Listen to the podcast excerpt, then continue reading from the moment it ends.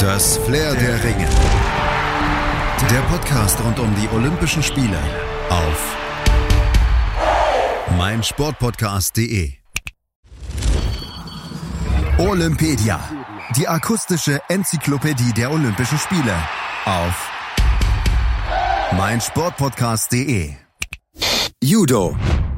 Judo kann für sich verbuchen, dass es eine Sportart ist, die auf allen fünf Kontinenten populär ist. Und deshalb haben von Judo sicher auch die meisten von euch schon mal was gehört oder zum Beispiel bei Olympia auch im TV gesehen und werden jetzt sagen, ja klar, Judo. Zwei Gegner stehen sich in Bademänteln mit bunten Gürteln auf einer Matte gegenüber. Ja, das ist jetzt erstmal so allgemeines Basiswissen, doch um was es bei dieser Sportart eigentlich genau geht, das wissen vielleicht wirklich nur die wenigsten. Judo ist das japanische Wort für der sanfte Weg und folgt dem Prinzip Siegen durch Nachgeben. Und dieses Prinzip hat seinen Ursprung in einer alten japanischen Sage. Der Sage nach wurde ein Junge von einem starken Sturm überrascht. Er beobachtete, wie die starren Äste einer Eiche im Wind zerbrachen. Der daneben stehenden Weide konnte der Sturm dagegen nichts anhaben. Ihre Äste bogen sich zwar bis zum Boden, richteten sich aber anschließend gleich wieder auf. Durch Nachgeben hatte die Weide am Ende den Sturm nahezu unbeschadet überstanden. Dieses Prinzip macht sich auch der Judoka zunutze. Er weicht einem Angriff geschickt aus, lenkt dadurch die Kraft des Gegners ins Leere. Und die Sage, auf der das Prinzip des Judo beruht, ist zwar schon sehr alt, der Judosport dagegen fast schon modern. Judo wurde Ende des 19. Jahrhunderts von dem japanischen Jiu-Jitsu-Meister entwickelt. Judo wurde Judo wurde Ende des 19. Jahrhunderts von einem japanischen Jiu-Jitsu-Meister entwickelt, der verschiedene Kampftechniken zu einem neuen Weg vereinte, dessen Ziel es war, geistige und körperliche Energie möglichst wirksam einzusetzen. Durch einige Erfolge seiner Schüler setzte sich dieses System auch bald in Japan durch und wurde sogar zum Pflichtfach in der Schule. Bei einem Freundschaftsbesuch der japanischen Kriegsmarine wurde Kaiser Wilhelm II. auf die Kampfkunst aufmerksam und ließ seine Kadetten prompt im Judo unterweisen. Der Berliner Erich Jahn gründete 1906 die erste Judo-Schule in Deutschland und bald wurden auch deutsche Meisterschaften ausgetragen. Dennoch dauerte es bis in die 50er Jahre, bis sich die Kunst des Judo auch im restlichen Europa durchsetzen konnte. Verglichen mit anderen Sportarten ist Judo also noch recht jung. Apropos jung, in Deutschland kann man in einigen Vereinen schon mit drei Jahren mit dem Judosport beginnen. Das übliche Einstiegsalter für Kinder liegt aber eigentlich bei fünf Jahren.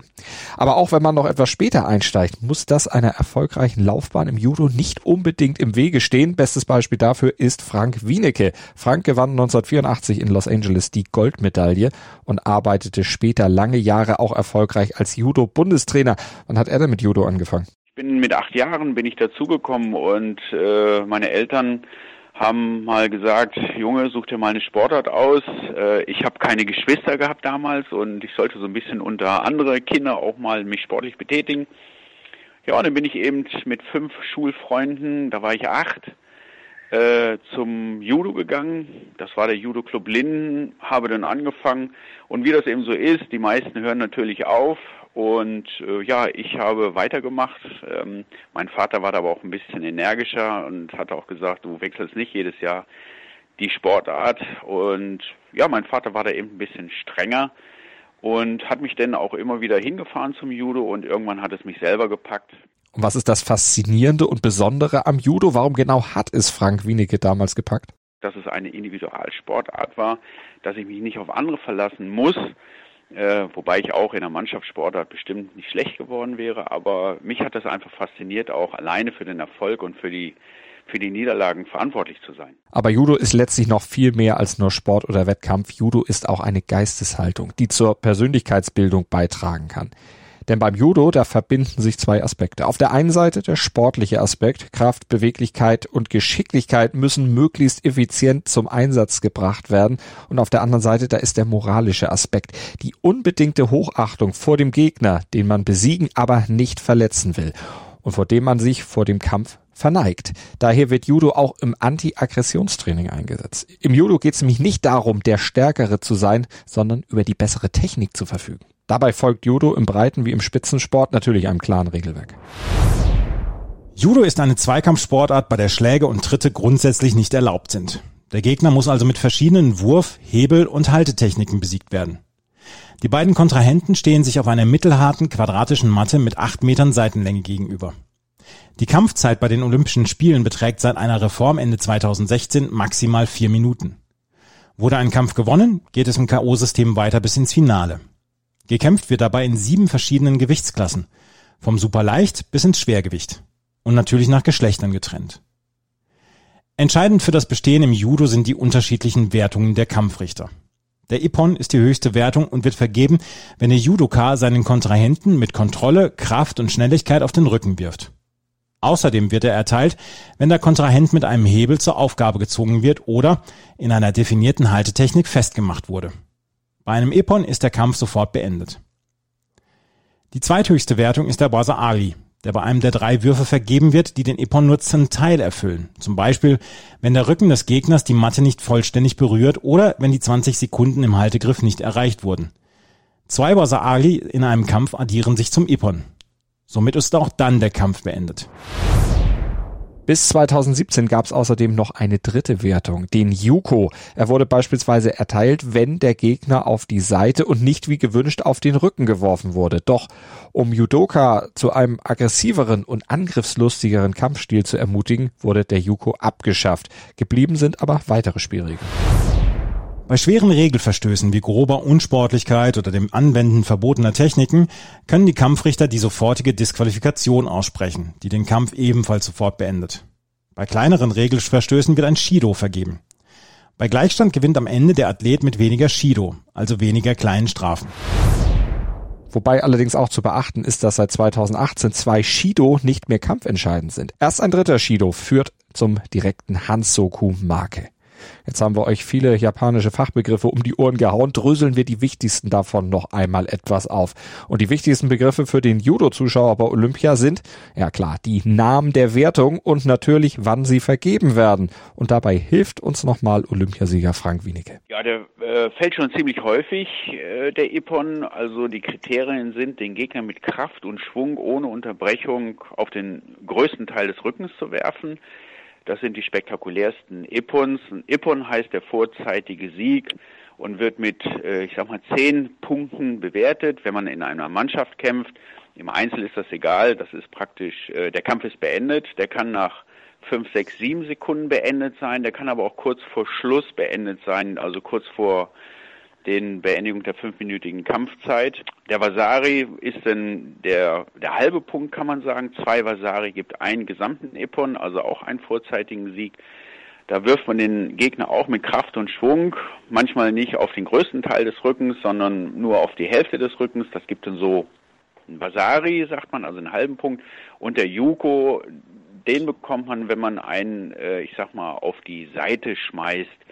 Äh, er muss aber immer noch, äh, der Rücken muss immer noch zur Matte geneigt sein. Ist jetzt für den Laien vielleicht ein bisschen schwer verständlich, aber wenn man Ippon sieht, dann sagt man schon, alles klar, das war ein schöner Punkt. Das erkennt auch ein Laie. Das sind so die drei Unterschiede, wie man im Stand gewinnen kann. Aber man kann natürlich auch noch im Boden gewinnen. Und auch am Boden geht's um Ippon oder Vasari. Und diese Wertung, die kriegt man dort, je nachdem, wie lange man es schafft, den Gegner in einem Haltegriff festzuhalten. Faustregel, je länger, desto höher die Wertung. Aber ein Haltegriff zählt nur dann, wenn der Gegner auch tatsächlich auf dem Rücken liegt. Bei höheren Altersstufen beziehungsweise eben auch in den olympischen Klassen kommen auch noch Würgegriffe zum Einsatz, um den Gegner zur Aufgabe zu bringen. Die Aufgabe wird durch Abklopfen signalisiert. Würgetechnik, das klingt jetzt auch erstmal martialischer, als sie in der Praxis dann wirklich sind, auch wenn dazu Arme, Beine, Hände oder auch das gegnerische Revier oder der Ärmel benutzt werden dürfen. Aber es gibt dann trotzdem doch noch gewisse Einschränkungen. Der Kehlkopf beispielsweise, der darf nicht attackiert oder mit den Fingern zugedrückt werden. Und eine Würgetechnik ihrer Gegnerin wurde beispielsweise der deutschen Luise Malzahn bei Olympia 2016 in Rio zum Verhängnis. Im Bronzeduell hatte ihr ihre slowenische Gegnerin dank einer Würgetechnik die Medaille entreißen können und am Ende den Kampf gewonnen. Und damit kommen wir auch zur olympischen Geschichte des Judo-Sports und die ist noch gar nicht so alt. Judo ist vergleichsweise kurz olympisch und feierte die Premiere natürlich damals in Tokio. Seit 1964 ist Judo Teil der Olympischen Spiele und konnte von Anfang an mit einer überraschend heterogenen Goldmedaillenverteilung überraschen.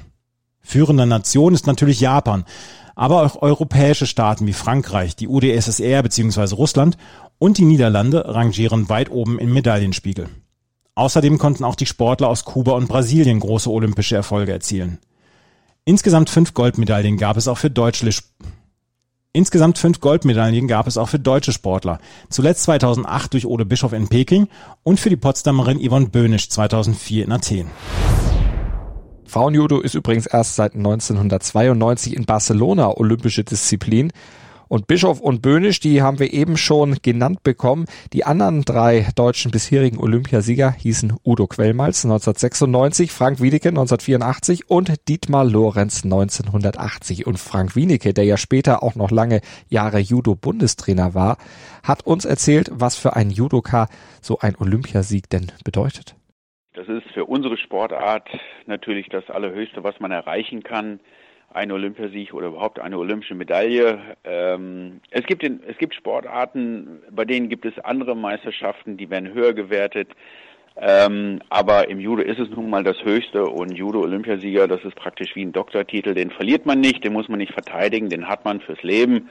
Einen Weltmeistertitel verteidigt man, einen Europameistertitel verteidigt man, ähm, aber einen Olympiasieg nicht. Den ist man für die Ewigkeit und darum ist es für uns als Kampfsportler wirklich auch nochmal was ganz Besonderes. Und für mich natürlich auch nochmal, dass ich ein trainieren durfte, fast zehn Jahre lang, den Ole Bischof, der dann auch Olympiasieger geworden ist in Peking.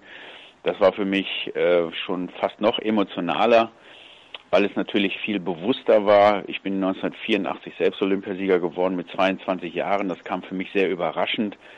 Aber wenn man als Trainer arbeitet, da trainiert man ja eine Mannschaft lange und man bereitet ein Nationalteam lange auf so eine Maßnahme vor. Das ist jetzt nicht nur ein halbes Jahr, sondern eigentlich vier Jahre. Und das ist schon echt ähm, ja, eine Wahnsinns äh, Eindruck, den man denn hat. Und mit Ole Bischof war das natürlich eines meiner Highlights auch in meiner Trainerlaufbahn. Aber außer den genannten gab es aus deutscher Sicht ja noch viele weitere Olympia-Highlights seit 1964 zu feiern.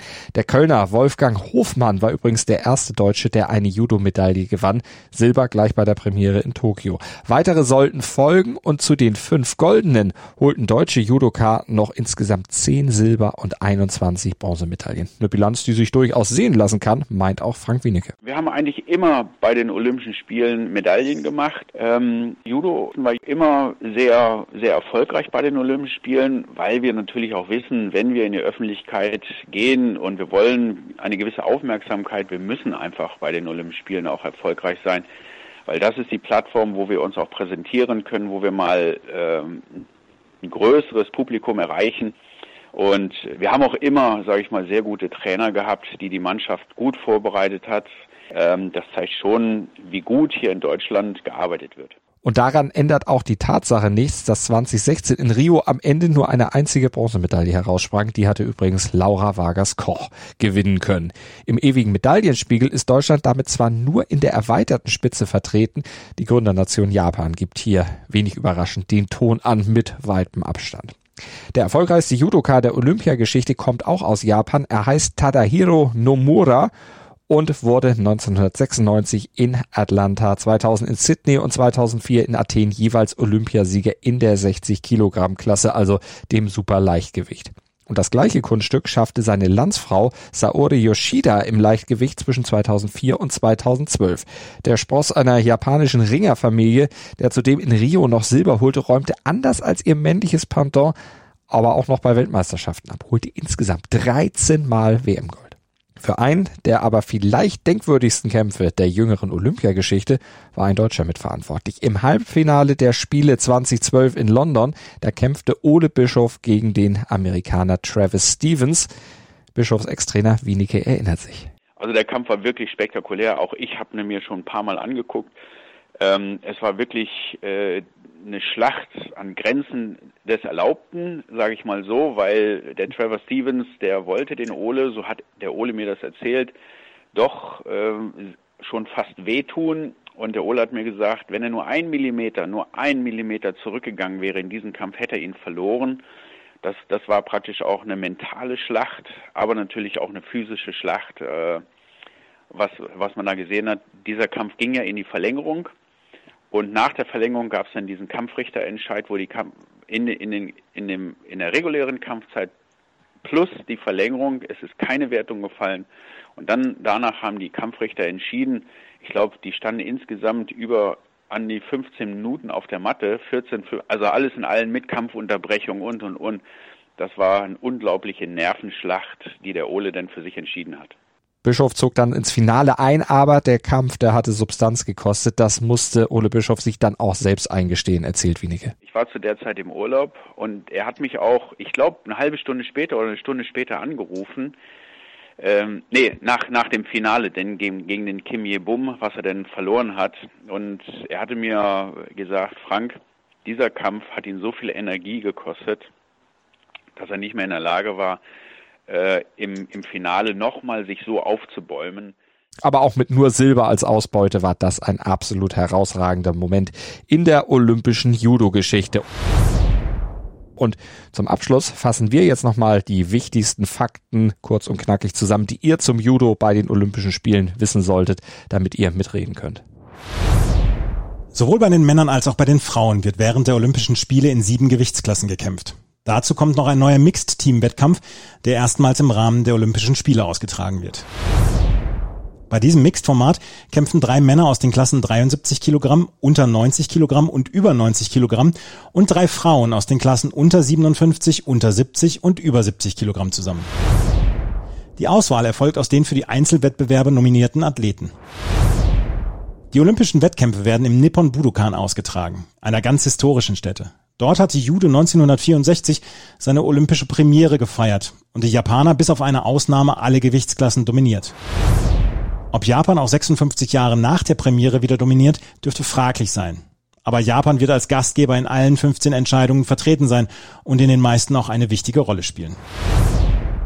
Soweit zum Judo. Verfolgt gerne auch unsere weitere Olympia-Berichterstattung auf meinsportpodcast.de. Abonniert Olympedia und Flair der Ringe mit dem Podcatcher eurer Wahl oder bei iTunes. Und verfolgt natürlich die Olympischen Spiele bei uns auf Deutschlands größtem Sportpodcast-Portal hier auf meinsportpodcast.de. Wir haben für euch Sport für die Ohren und zwar rund um die Uhr. Das Flair der Ringe. Der Podcast rund um die Olympischen Spiele auf mein Sportpodcast.de. Schatz, ich bin neu verliebt. Was? Da drüben. Das ist er. Aber das ist ein Auto. Ja, eben. Mit ihm habe ich alles richtig gemacht. Wunschauto einfach kaufen, verkaufen oder leasen. Bei Autoscout24. Alles richtig gemacht. Wie baut man eine harmonische Beziehung zu seinem Hund auf? Puh, gar nicht so leicht. Und deshalb frage ich nach, wie es anderen Hundeeltern gelingt, beziehungsweise wie die daran arbeiten. Bei Iswas Dog reden wir dann drüber. Alle 14 Tage neu mit mir, Malte Asmus und unserer Expertin für eine harmonische Mensch-Hund-Beziehung, Melanie Lippisch. Iswas Dog mit Malte Asmus. Überall, wo es Podcasts gibt.